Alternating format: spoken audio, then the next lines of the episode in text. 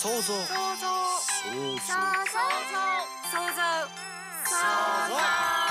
この番組はオリジナルミュージカルを制作興行する株式会社プロトピアの水島由紀奈とアシスタントの若生がお送りする創造妄想トーク番組です毎回本の一節を紹介しそこから着想を得て想像。妄想した未来の社会や人の価値観の変化などを超主観トークでお届けしますそれでは今日もこととっていきましょう。想像ことといレイディ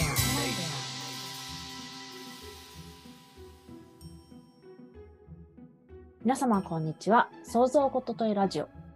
今週も始まりました。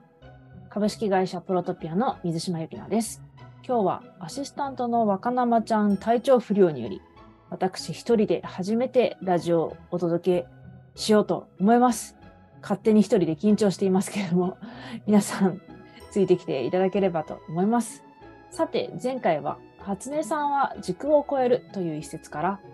実は私たちは今過去の記憶の中で生きているのではないかというお話の想像妄想を広げてお送りいたしました。では今日の一節です。気づけば俺の知識とメモリー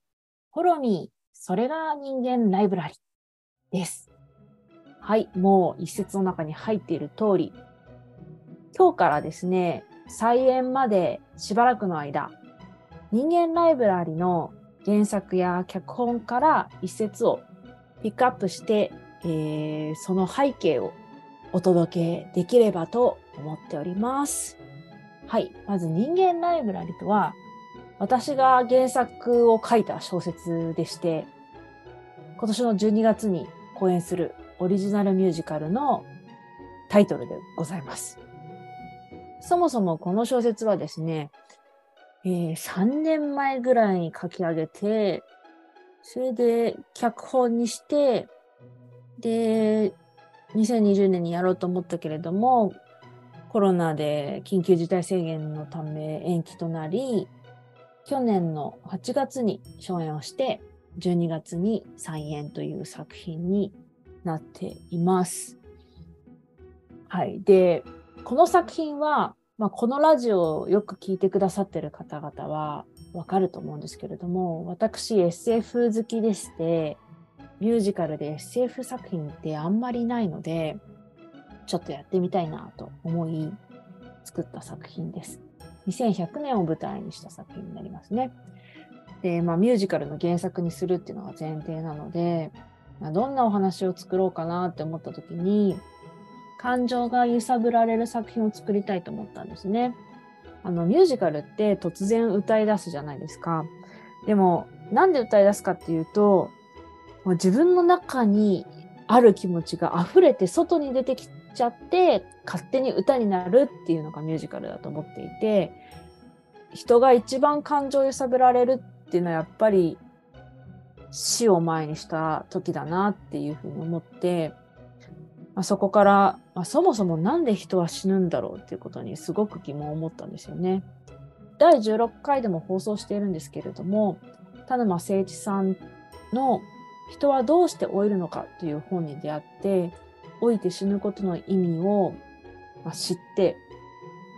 16回でも話してるんですけど人間って、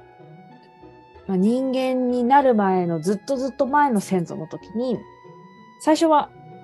単細胞生物だったんだけれども、そこから分離して、まあ、自ら老いて死ぬことを選んだ生物の末裔なんですよっていうことが書いてあって、もうすごいびっくりしまして、あ老いて死ぬことっていうのは、その人類的にというか生物的にメリットがあることなんだっていうことに気づいて、あその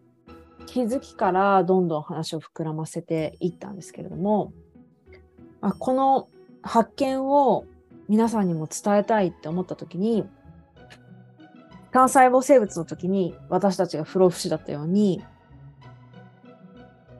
そもそも不老不死であるアンドロイドが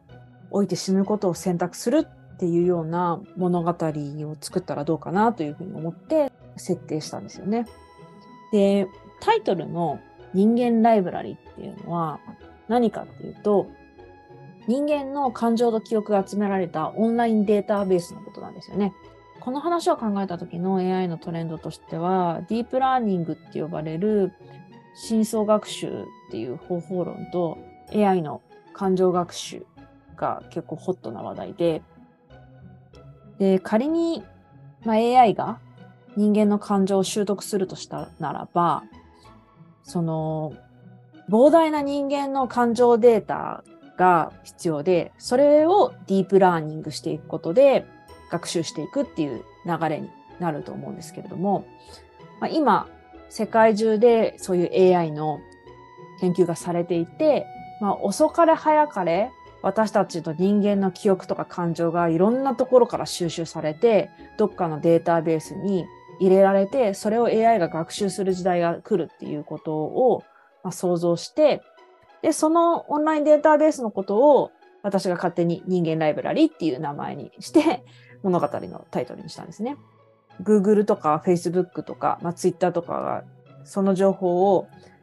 実際問題すでに集めているとは思うんですけれども、まあまあまあ。後からこのタイトルつけた後に、ふと思ったら、何も知らない人が人間ライブラリって聞いたら、なんか人間のホルマーリン漬け博物館みたいな恐ろしいところを想像する名前だなって思って、まあいいかとは思ってるんだけど、なんか変な名前つけちゃったなと今はまあ思っております。はい。で、未来ではその人間の感情と記憶が5万と集められたオンラインデータベースから AI が自分でどんどんその記憶とか感情情報を取得して、えー、自分のものにしちゃうっていう設定が大前提として人間ライブラリの背景にあります。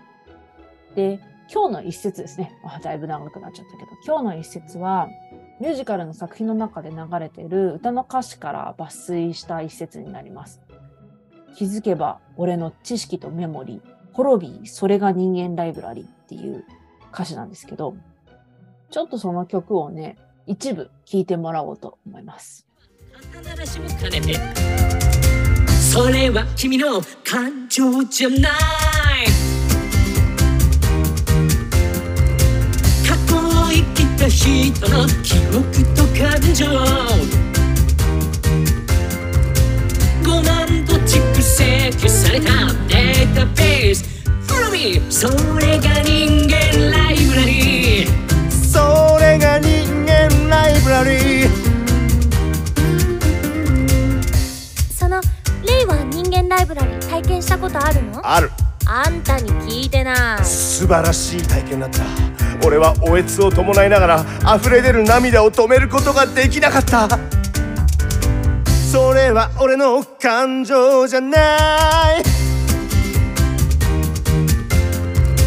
知らないとなったかの記憶と感情気づけば俺の知識とメモリー。はい。こんな曲で。インストールすると、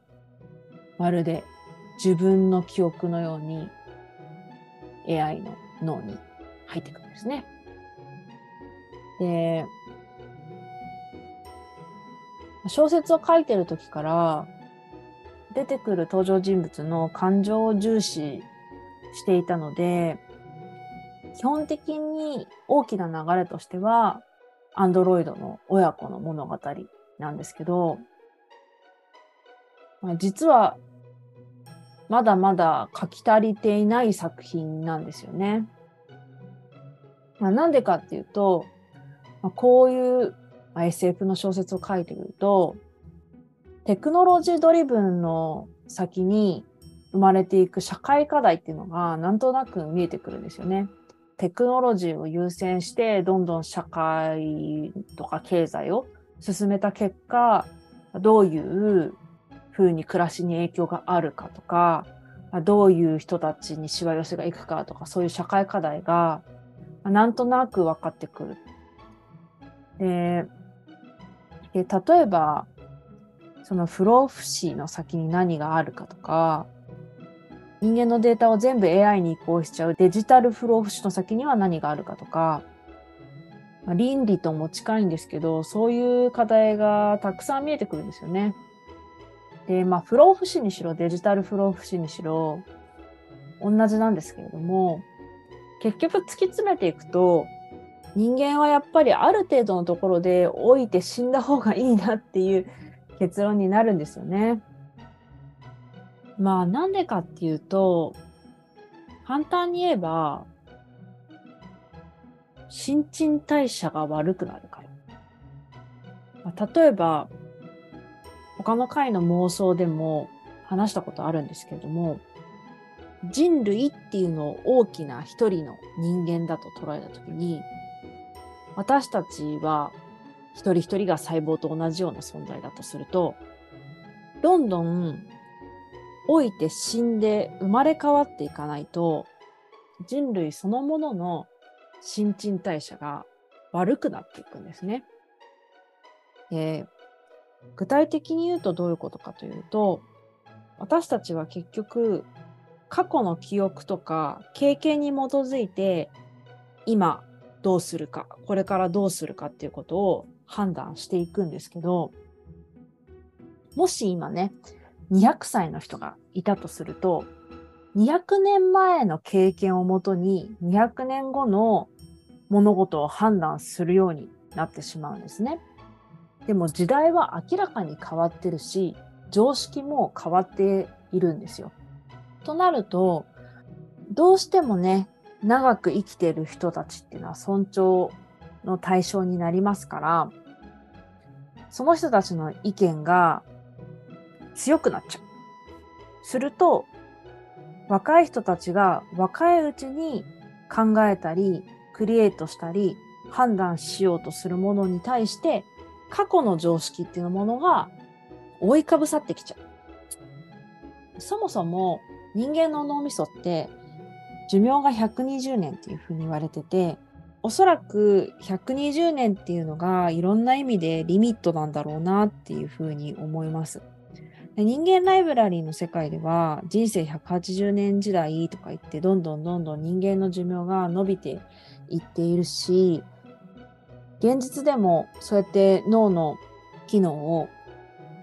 テクノロジーで強化しながら長生きしていく人っていうのは増えていくとは思うんだけれども本当に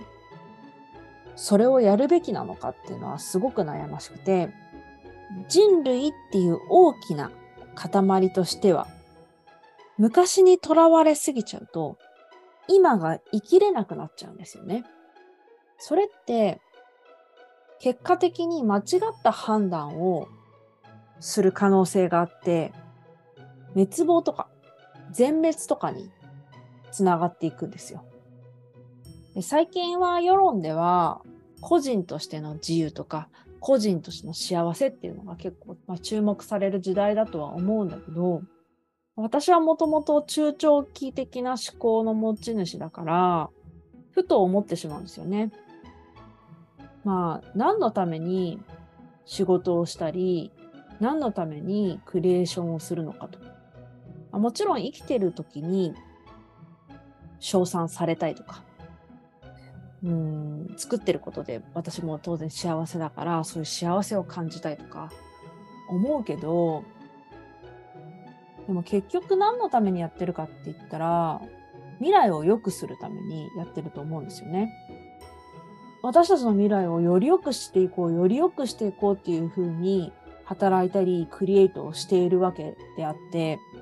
その先を考えた時に私たちの子孫が滅亡してしまうんだったら私たちの仕事っていうのは本当意味がないんですよ。だったら社会をより良くしようとか子供たちを育てようとか考えずにマジで今の自由をわがままに謳歌した方が絶対人生楽しくてでもそれをせずに、まあ、少なくとも私は中長期的にミュージカル作品を提供したいと思っていてそこに人がいなくなってしまっていたらやってることが意味がないんですよね。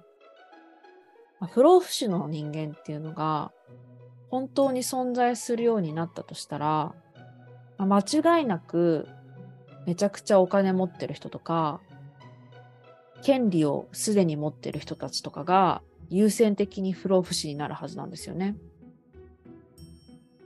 その場合、その人たちが決定していく、選択していく未来って、本当に子孫たちに幸せな未来なのかっていうと、かなり怪しいと思う。まあ、なぜなら、お金のためとか、自分のポジションのための選択をどんどんするようになっていくと思うから、そしたらね、まあ滅亡する方に 行くんじゃないかなって思って。なので、残念だけど、人っていうのはある程度のところで老いて死んで次の世代に生を託していくっていうことをすることでどんどん人類っていう存在自体がアップデートされていくっていうふうに思ってるんですよね。はい。はい。肝心のオリジナルミュージカル人間ライブラリーは12月15日木曜日から12月18日日曜日までの4日間キーノートシアターというところで公演をしています。チケットは平日6500円、休日7500円とちょっとお高めなんですけれども、やっぱりね、生のエンターテインメントを体で浴びるっていうのは本当に価値のあることで、まあ皆さんにぜひ来てほしいなというふうに思ってます。あと配信がありまして、これはミュージカル業界では破格の1500円に設定しました。ミュージカルあまり見ない人たちは1500円でも高いよって人たちもいるかもしれないんですけれども、これから先1500円にできることがあるかわかんないから、この機会に見てもらえたら嬉しいなと思います。はい。初めて一人のラジオでしたけれども、まあ私のこれまでの想像妄想を少しお話できたのではないでしょうか。来週もどうぞお楽しみに。さて、いかがでしたでしょうか？ぜひリスナーの皆様の感想、想像、妄想も聞かせてください。また、株式会社プロトピアでは、この番組から着想した小説やシナリオを制作してくださる仲間を随時募集しています。興味のあるテーマで作品プロットを構成し送ってください。いずれもラジオの紹介欄にある Google フォームから受け付けています。お便りをお待ちしております。それではまた来週。